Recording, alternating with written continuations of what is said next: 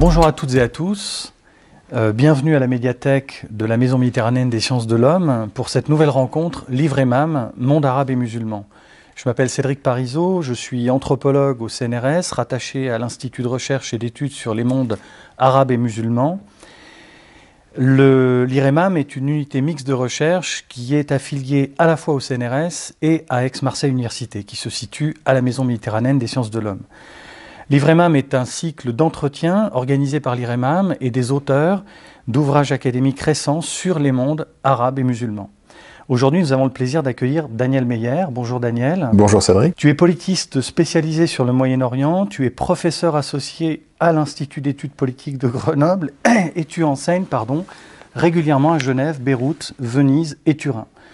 Tes recherches portent principalement sur les processus identitaires et les questions spatiales, avec un accent particulier sur les frontières et les populations frontalières. Tu as récemment publié un ouvrage en anglais chez Routledge qui s'appelle Bordering the Middle East en 2019. Et aujourd'hui, tu viens nous présenter un autre ouvrage qui s'intitule In Between Border Space in the Levant et qui a été publié chez Routledge en 2021.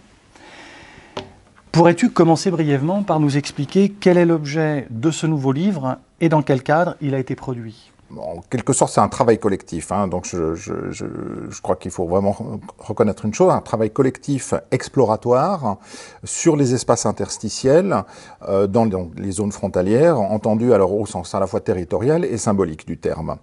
Euh, alors, peut-être l'origine du travail lui-même, puisque le contenu, ben, on va en parler de façon extensive, mais peut-être l'origine, euh, elle se situe, je dirais, à, plusieurs endroits. le premier endroit, c'est probablement là où j'ai fait mon postdoctorat, c'est c'est-à-dire le sud du Liban, euh, lorsque j'ai commencé à observer euh, des zones précisément interstitielles entre euh, la, barrière, la, la, barrière érigée par l'armée israélienne, la technical fence, et la ligne bleue. Et je me suis dit, mais comment est-ce qu'on pourrait appeler cette zone entre les deux précisément?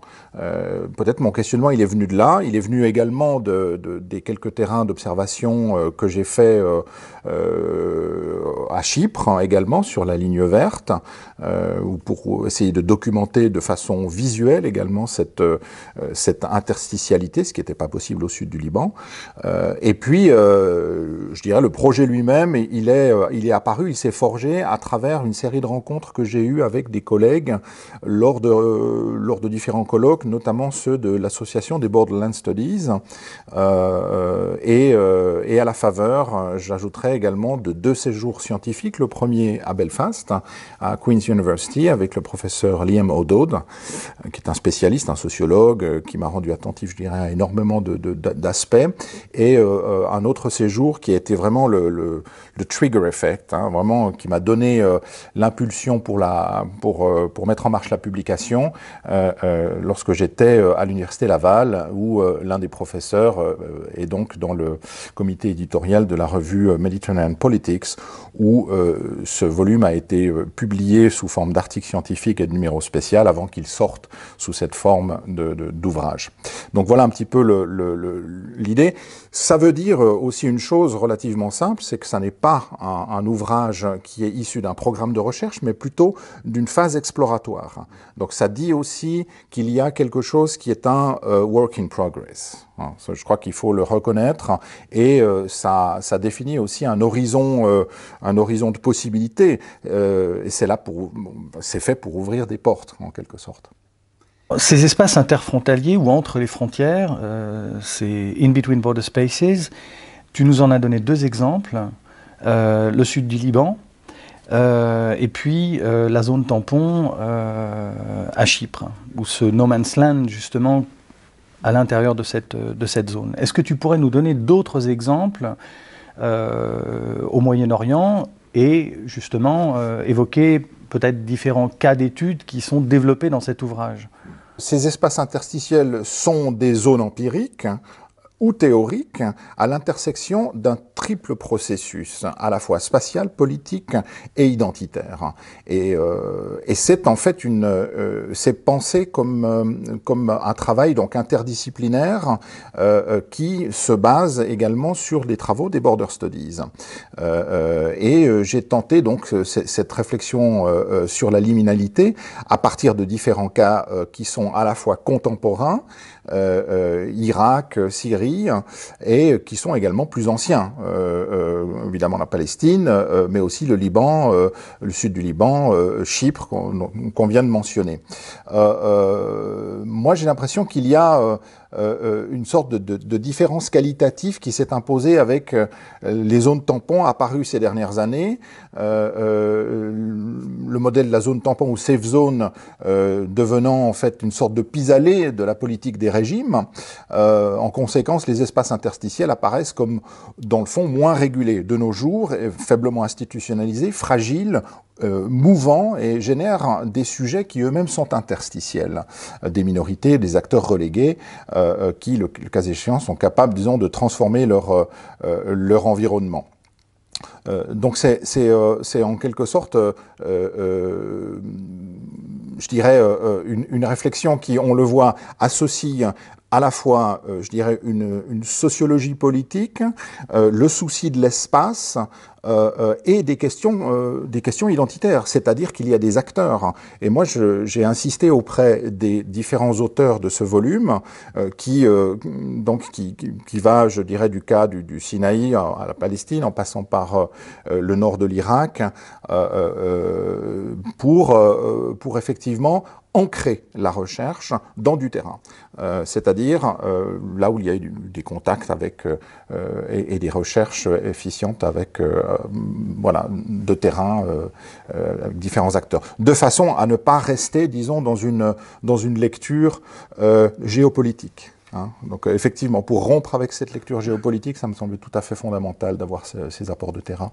Et les travaux qui sont, je le rappelle, exploratoires euh, sont des, qui sont présentés ici sont des travaux qui tous euh, sont le fait de chercheuses, de chercheurs qui ont ancré leurs travaux dans euh, une pratique de terrain de longue durée.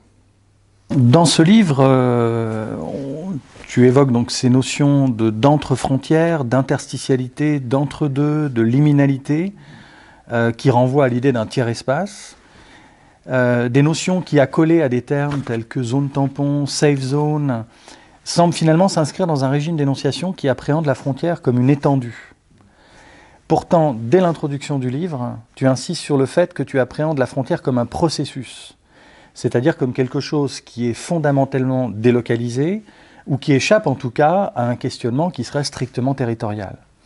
Ma question est donc la suivante, comment concilies-tu dans ton approche des frontières d'un côté la question de l'étendue et de l'autre la question du processus? Je pense qu'il y a deux choses hein, ici. Euh, d'un côté, je crois qu'il faut préciser que l'idée de la frontière comme processus n'abolit pas la frontière comme étendue. Euh, euh, elle la complète. Hein. elle fournit une dimension supplémentaire, un, un horizon beaucoup plus vaste. D'autres processus, notamment historiques et politiques, la traversent. Hein. Euh, l'autre chose euh, est dès lors de développer en fait une acception de l'interstitialité comme conjuguant les dimensions de la localisation en même temps de la délocalisation de la frontière. Euh, donc c'est, je dirais, vers une définition large euh, sur laquelle j'essaie de travailler, euh, de l'interstitialité, qui permet de, penser ce terme à la fois sur la frontière et au-delà de celle-ci.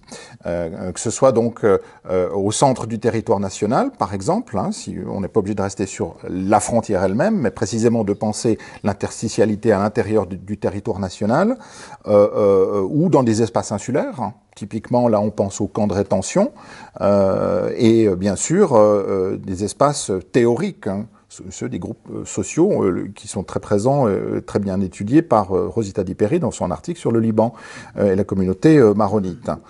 Les notions d'interfrontalier, d'interstitialité et d'entre-deux, et également de liminalité, renvoient aussi à un autre euh, référent, euh, qui est finalement ces oppositions binaires euh, ou des formes de dualisme. Elle résonne d'ailleurs avec d'autres formes d'opposition aussi, hein, que tu évoques, enfin que les différents auteurs évoquent, c'est-à-dire celle entre centre et périphérie, centre et marge. Les espaces interstitiels sont souvent renvoyés à la, ou articulés à la question de la marge. Euh, pourtant, il me semble que dans les exemples que tu cites et que les différents et dans les différents cas étudiés par les, contributeurs de cet ouvrage, alors l'autre intérêt justement de cet ouvrage, c'est d'avoir de, de, des exemples extrêmement différents au Moyen-Orient. Hein. on va du Sinaï, en Irak, au Liban, Israël-Palestine, Chypre, etc. Enfin, je veux dire, c'est un, ouvrage très intéressant de ce point de vue-là. Mais ce que je dirais, c'est que d'une certaine manière, les processus politiques les rapports de force extrêmement complexes et tout à fait stimulants qui sont évoqués et travaillés, les conflits autour de ces frontières et ces territoires, n'opposent jamais complètement ou uniquement deux types d'acteurs, c'est-à-dire deux États, un État et des acteurs non étatiques. Donc on n'est jamais dans une structure dialogique, je dirais. Euh, on est plutôt dans une articulation d'un dispositif un peu plus large, de multiplicité d'actants avec des envergures qui sont très différentes, des, positions de pouvoir qui sont elles-mêmes extrêmement différentes. Et de même, les configurations spatiales extrêmement intéressantes qui sont évoquées dans ce, dans ce livre renvoient, euh, me semble-t-il, à des configurations spatiales plus complexes que celles qui opposeraient ou qui pourraient être lues à travers une grille de lecture centre et périphérie. Donc ma question, c'est euh, comment, euh, pourquoi rester un peu dans ce régime d'énonciation alors même que justement tous les travaux empiriques montrent qu'il faut, comme dirait Bruno Latour, euh, compter jusqu'à 3 et au-delà? Tout à fait. Je pense que c'est une, excellente question parce qu'en réalité, euh, là apparaît peut-être le, je dirais, une, la dimension largement perfectible de ce travail ou la dimension tout à fait processuelle de ce work in progress. L'ensemble de ma réflexion introductive dans ce volume vise d'abord, dans le fond, à faire un état des lieux d'un vocabulaire dévolu euh, aux espaces et logiques interstitielles euh, euh, en regardant plusieurs disciplines. Et c'est peut-être là qu'en en fait on, peut évaluer effectivement euh, qu'est-ce que valent ces termes. Euh, alors j'ai utilisé la dimension de l'espace, la dimension du pouvoir, la dimension de l'identité comme, comme grille de lecture en quelque sorte pour évaluer ces, ces, termes comme zone tampon, no man's land, les marges, la liminalité, voilà. Et cette, cette capacité ou cette incapacité relative de prendre en compte euh, cette complexité des configurations spatiales, identitaires et politiques est tout à fait euh, euh, importante à souligner et montre bien qu'on doit reconnaître que l'on est en fait quelque peu prisonnier de concepts plutôt clivants hein, ou dualiste, euh, euh, et euh, qu'on n'est pas encore dans une, dans une pensée euh, ternaire ou dans une pensée suffisamment plurielle, je dirais. mais bon, il convient quand même de se rappeler que dans ce domaine, on est donc, enfin, au début de, l'exploration, et les cas d'études proposés sont là pour soulever des aspects, des enjeux et des dimensions qui montrent et illustrent la nécessité de précisément, je crois, se déprendre de la binarité, comme tu l'as dit, euh, euh, conceptuellement parlant. Hein. Et dans ce sens-là, moi, je, je, m'attache quand même à penser que la notion d'interstitialité euh, euh, à ce stade, euh, est, est, le plus à même de rendre compte euh, de cette, de cette, je dirais, de cette pluralité des, univers autour de la frontière ou dans ces espaces liminaux, en m'inspirant alors évidemment des travaux de géographie urbaine et notamment, hein, mais, mais, qui, mais qui nécessitent sans aucun doute à ce stade de, de s'inspirer en encore d'autres horizons. Et euh, euh, moi, de ce point de vue-là, je, dirais que nous avons, avec cet ouvrage, plutôt ouvert une porte qu'autre chose. Euh, elle, elle ouvre plus de questions qu'elle ne donne de réponses pour l'instant. Autre question, tu, tu, rassembles sous le terme de zone interfrontalière ou d'entre-deux des situations qui renvoient à des configurations spatiales donc extrêmement diverses, comme on l'a dit, mais aussi, et ça a été évoqué un peu au départ, au début de la discussion, à des temporalités très distinctes. Euh, euh, certains de ces espaces euh, renvoient à des configurations territoriales très éphémères, comme certaines zones tampons, certaines enclaves, qui ont émergé puis disparu au cours des conflits, hein, notamment ceux qui ont suivi les printemps arabes en Syrie, comme à Idlib, ou dans certaines zones d'Irak conquises par l'État islamique, et puis reprises par les Irakiens. D'autres se sont installés dans la durée, comme les territoires occupés palestiniens, occupés par Israël depuis 1967. Euh, le Golan euh, syrien, occupé par Israël, annexé par Israël, euh, ou encore la zone tampon de Chypre. Ces contrastes donc soulèvent deux questions qui me semblent liées l'une à l'autre. La première, Est-ce que les travaux que tu as rassemblés dans cet ouvrage abordent la question de la temporalité et de quelle manière?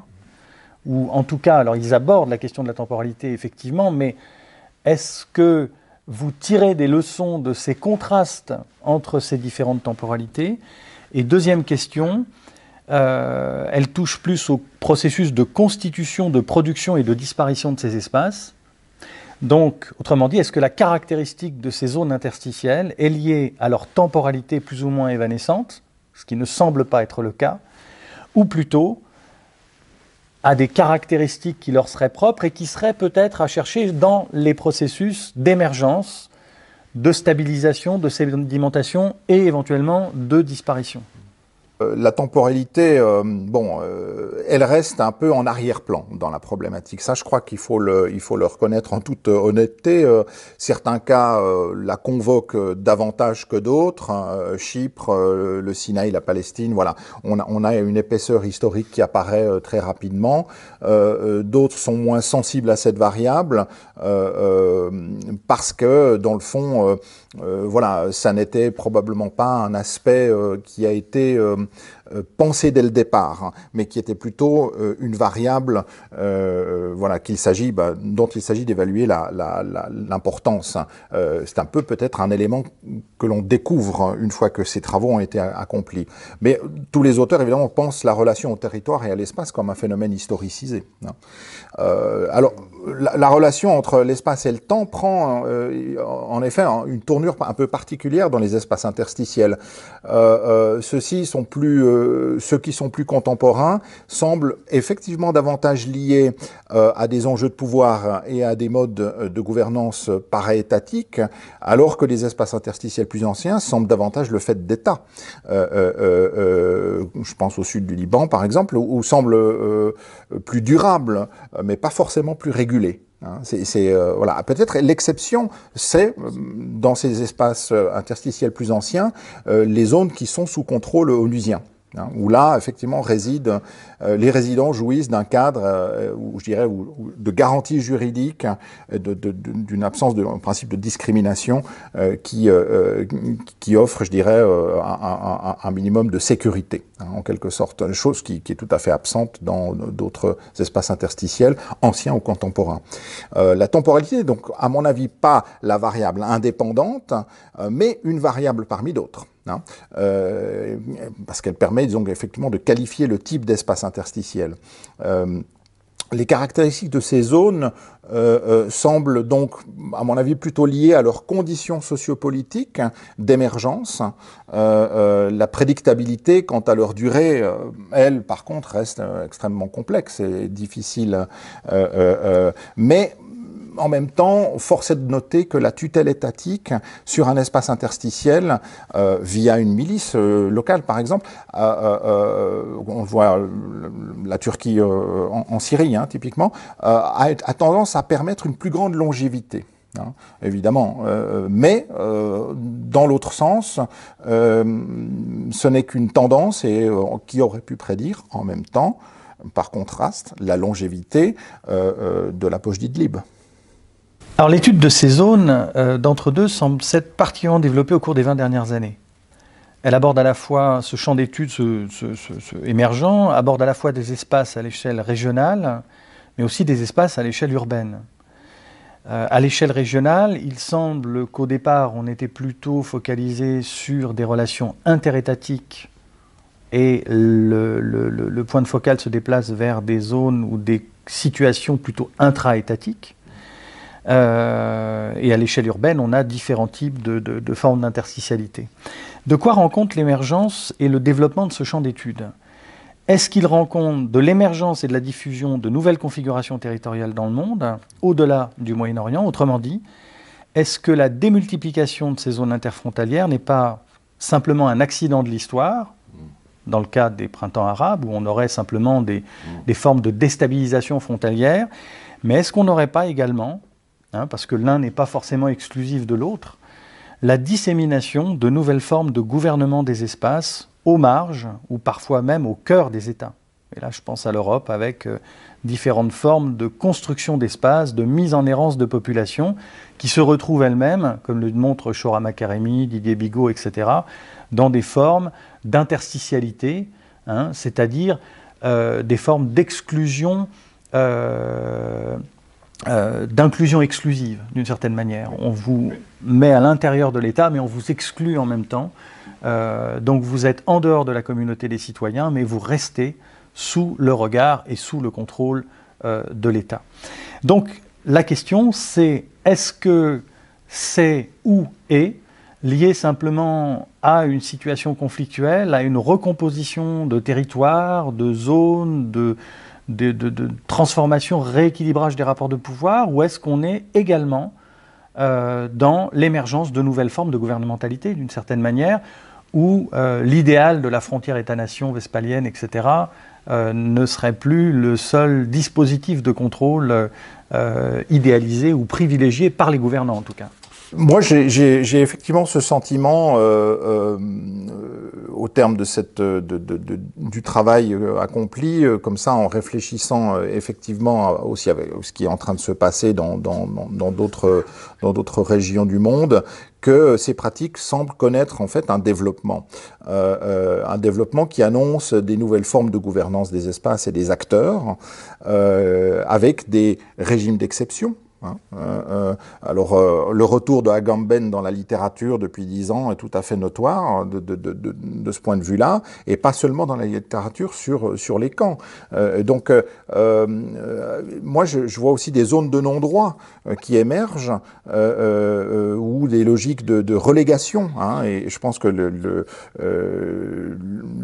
l'exemple des camps, les camps, voilà, sur les îles grecques est tout à fait parlant de ce point point de vue-là, euh, donc c'est-à-dire à, l'intérieur de l'espace européen, euh, et, euh, et, puis des zones à accès restreint. Les zones à accès restreint, c'est encore d'autres espaces interstitiels qu'on questionne relativement peu, où ou prévaut, euh, prévalent des, des, des, euh, euh, des, logiques d'exception d'une certaine façon, du secret d'État, où prévalent en fait des normes transgressives hein, en quelque sorte, notamment à l'égard des, droits des individus. En tout état de cause, je, je, je le vois comme des formes contemporaines, peut-être conjoncturelles, euh, euh, euh, au Moyen-Orient, donc, hein, lié à une dérégulation internationale dans, dans, cette région du Moyen-Orient et lié à cette période d'interrègne dans laquelle on, se, on, semble être entré euh, depuis le désengagement américain. Euh, donc euh, j'ai l'impression qu'à la fois on peut qualifier ce qui se passe dans la région du Moyen-Orient comme étant effectivement imputable à un certain nombre de variables géopolitiques, et de l'autre côté, force est de reconnaître que ces modes de gouvernance sont également appropriés par des gouvernements démocratiques, hein, parce que eh bien, le gouvernement australien ne s'est pas gêné de, hein, voilà, de reléguer d'une façon euh, invraisemblablement euh, non démocratique euh, des, migrants sur des îles, enfin, pour ne parler que de lui. Hein. Donc voilà, je, je crois qu'il y a c'est intéressant parce que c'est comme si euh, on était entré dans une dans une époque dans une voilà où euh, dans le fond il y a une euh, les gouvernements se permettent des choses qui ne se seraient pas permis antérieurement dans les gouvernances territoriales dans leur façon disons d'appréhender également les acteurs de les caractériser de les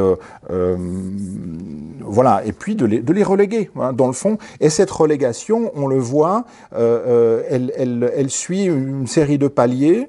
Euh, je pense qu'il faut toujours regarder les choses à partir des acteurs hein, pour ensuite réfléchir au territoire. Mais les acteurs, qu'est-ce qui leur arrive? Ben, Effectivement, on les on parque, on les met à distance, on les éloigne de la vue, on les en quelque sorte, on les invisibilise.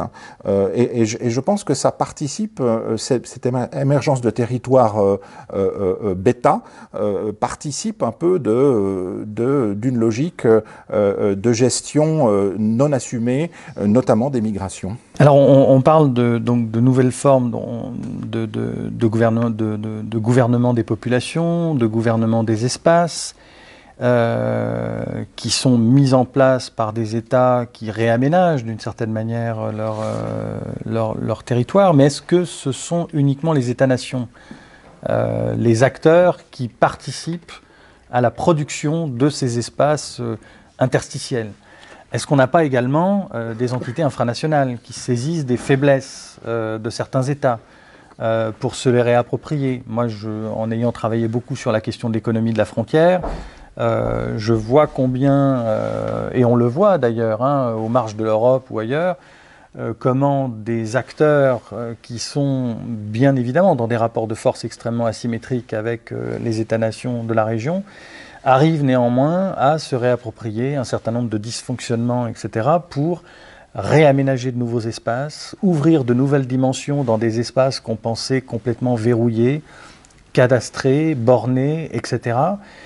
Euh, et donc, euh, est-ce que en dehors de l'ONU, est-ce qu'en dehors des forces d'interposition, est-ce qu'en dehors de, euh, de, de, groupes armés comme l'EI à un certain moment ou d'autres, on a aussi d'autres types d'acteurs, beaucoup plus ordinaires, qui interviennent dans ces jeux-là, dans les différents cas d'études qui ont été évoqués dans ce travail, et qui sont-ils et quels quel rôle ont-ils dans ce, dans ce processus euh, de redéploiement des, des espaces? J'ai le sentiment que euh, euh, on doit on doit être attentif effectivement à, des à des forces émergentes hein, non étatiques, des groupes non étatiques et des voilà enfin des, des des groupes locaux, en quelque sorte, euh, articulés euh, sur des appartenances confessionnelles, des appartenances ethniques, euh, etc., ou claniques, ou tribales. mais et aussi parfois territorial, hein, parce que là je pense que disons le territoire continue à jouer un jeu, parce que euh, euh, un rôle, parce que dans le fond euh, les identités sans le territoire, est-ce que ça existe hein euh, Bon, euh, et, et, je crois que là on doit sans cesse faire cet aller-retour entre les deux pour bien comprendre qu'aujourd'hui on, on, il existe une série de configurations qui sont des conditions de possibilité d'émergence d'un certain nombre de groupes. là je pense au Roja par exemple, les Kurdes de Syrie qui, qui, réussissent à s'organiser euh, euh et qui euh, qui élabore euh, une, une, une, solution autonome euh, dans le fond, dans le nord de, de, la Syrie aujourd'hui. Euh, comment ne pas l'avoir hein? On, peut avoir l'œil rivé sur ce que fait la Turquie en Syrie, mais on peut aussi regarder ce que font les Kurdes, tout en regardant également ce que fait Hayat Tahrir al-Sham dans, dans, la, dans la zone de Idlib. Et de ce point de vue-là, c'est, je pense, extrêmement stimulant intellectuellement parce que l'émergence de ce type d'acteurs dans des territorialités euh, euh, interstitielles, donc, oblige les acteurs environnants à se positionner par rapport à eux. Ça devient difficile de faire sans. Ça, ça, devient vraiment incontournable, même pour les États qui ont euh, des leviers, les États environnants qui ont des leviers important et même les acteurs globaux, la Russie dans la région, euh, moins qu'on puisse dire en Syrie, c'est qu'elle a des leviers, euh, mais ça devient impossible pour elle de simplement envoyer des Ilyushin. Hein. Je veux dire, c'est voilà, on peut pas peut pas rayer de la carte euh, ce type d'acteur. Donc, euh, à un moment donné, euh, évidemment, le, le contre-exemple c'est l'État islamique, mais enfin l'État islamique a été tellement démonisé qu'on a pu effectivement le réduire à néant en réduisant même euh, quasiment en cendres toute une ville. Hein, Mossoul, enfin, ça reste quelque chose de tout à fait scandaleux ce qui s'est passé à Mossoul. Enfin, je, bref, il y a une histoire qui reste à écrire, à mon avis, de ce côté-là, parce que euh, effectivement, sous couvert de combattre l'État islamique, euh, euh on, ou, n'importe quel groupe qu'on qualifiera de terroriste, du reste, euh, euh, voilà, on, peut, on peut arriver à toutes sortes de, d'excès, mais de l'autre côté, ces, ces, acteurs émergents, quand ils ne sont pas euh, voilà, classés comme terroristes, euh, parce qu'il y en a quand même, et je pense que le cas des Kurdes est tout à fait intéressant de ce point de vue-là, euh, euh, mettent en perspective des modes de gouvernance où les États limitrophes, où les États, même la Syrie, perdent pied d'une certaine façon et doivent composer avec. Moi, je, pense que, évidemment, une des ressources dès lors pour contrer ces, ces, territorialités et ces, euh, entités politiques alternatives, euh, c'est précisément de, euh, faire ce que, la Turquie fait au nord de la Syrie, stipendier une milice locale. Et, effectivement, de ce point de vue-là, entrer dans une espèce de contre-jeu qui utilise un peu les mêmes armes, si j'ose dire, et qui est un jeu particulièrement pervers et dangereux. Hein, Puisqu'évidemment, euh, euh, là, euh, les objectifs de cette milice pro-turque n'ont strictement rien à voir avec les revendications identitaires des, des, groupes kurdes, qui sont des revendications tout à fait légitimes par ailleurs. Et donc, d'une certaine façon, on, est, on, est, on reste dans un déséquilibre très fort, je dirais, entre les États euh, et les forces euh, euh, de facto qui émergent, mais ces, alternatives que la géopolitique permet de, que le désordre géopolitique permet de, voir émerger, est susceptible, disons, de, nourrir un débat sur des formes alternatives d'interstitialité territoriales euh, qui ne sont pas le fait des États. Hein, parce que là, si on parle des camps, si on parle de, euh, voilà, ça, ça semble être effectivement quelque chose qui euh, qui vient d'en haut. Mais quand ça vient d'en bas, euh, euh, je, pense que c'est euh, et les Kurdes de ce point de vue-là, moi je, dirais qu'ils ils ont ils ont quand même une histoire d'avance, hein, puisqu'ils ont ils ont un, déficit de reconnaissance historique gravissime. il y a eu eh bien antérieurement voilà l'espace kurde du nord de l'Irak, hein. alors sans aucun doute avec le soutien de la CIA, mais mais il n'empêche que l'entité territoriale de du, nord de l'Irak, hein, kurde, est, tout à fait euh, euh, incontournable aujourd'hui. Je veux dire, on peut pas, Bagdad ne peut pas faire sans. Euh, ils peuvent effectivement remettre de l'ordre, comme ça, s'est fait après le référendum d'autonomie en 2017, où effectivement les troupes de Bagdad sont arrivées pour mettre fin, dans le fond, à cette, à cette phase. Mais, mais voilà, la constitution de 2005, je le rappelle, a quand même entériné euh, la zone kurde autonome au nord de l'Irak. Et ce précédent a probablement introduit quelque chose dans la région euh, qui, euh, qui est tout à fait intéressant du point de vue, bah en tout cas pour les acteurs syriens, kurdes syriens, et dans un contexte spécifique qui est celui de, la guerre en Syrie et, de, l'effondrement relatif du régime. Est-ce que ce livre sur l'émergence de ces espaces qui échappent partiellement aux États ne vient pas nous rappeler à l'ordre d'une certaine manière euh, Ce livre sur le désordre qui nous rappelle à l'ordre, euh, pour nous amener à envisager de manière peut-être un peu moins bornée euh, et un peu moins réductrice le déploiement du contrôle de l'État-nation sur son territoire, que ce soit au cœur ou à ses marges, parce que finalement on a vu dans les exemples que tu évoques qu'on va du cœur à la marge, etc. Et d'ailleurs, cette question de cœur et de marge est toujours finalement qu'une question de position. Et finalement, poser la question, d'une certaine manière, de nous demander si finalement la frontière n'est pas vraiment une affaire d'État. La réflexion vaut la peine d'être soulevée parce que euh, euh, on a entendu un peu n'importe quoi sur euh, la fin de l'État. Hein, moi, je serais plutôt un, un lecteur de, Michael Mann. Donc euh, je m'inscrirais plutôt dans quelque chose euh, attaché au pouvoir infrastructurel euh, et, au processus très long, très lent de constitution des entités et des institutions et de la force de celles-ci sur l'existence de l'État et de la difficulté, dans le fond, de la remise en question aussi simple qu'un coup de baguette magique de, des États, tout comme on l'a dit de la fin des frontières, hein, à la fin des années euh, euh, euh voilà, 80, hein, au début des années 90, à la chute, à la chute de, l'Union soviétique. Mais de ce point de vue-là, la frontière, une affaire d'État, je crois que oui. Je crois qu'en fait, on n'en sort pas. La, on a, avec, avec l'épopée de l'État islamique, on a entendu là également des choses qui étaient, bon, caricaturales, mais qui étaient aussi des préoccupations tout à fait légitimes. Où va-t-on euh, en termes de territorialité? Euh, où va-t-on avec euh, les États au Moyen-Orient? Sans aucun doute, la dénonciation des accords euh, Sykes-Picot euh, était, euh, était euh, intéressante, je dirais. Et, et, et, le fait que Noam Chomsky a été le, un des premiers à applaudir cette, cette, cette, cette remarque, cette dénonciation faite par l'État islamique est aussi un élément très intéressant à souligner.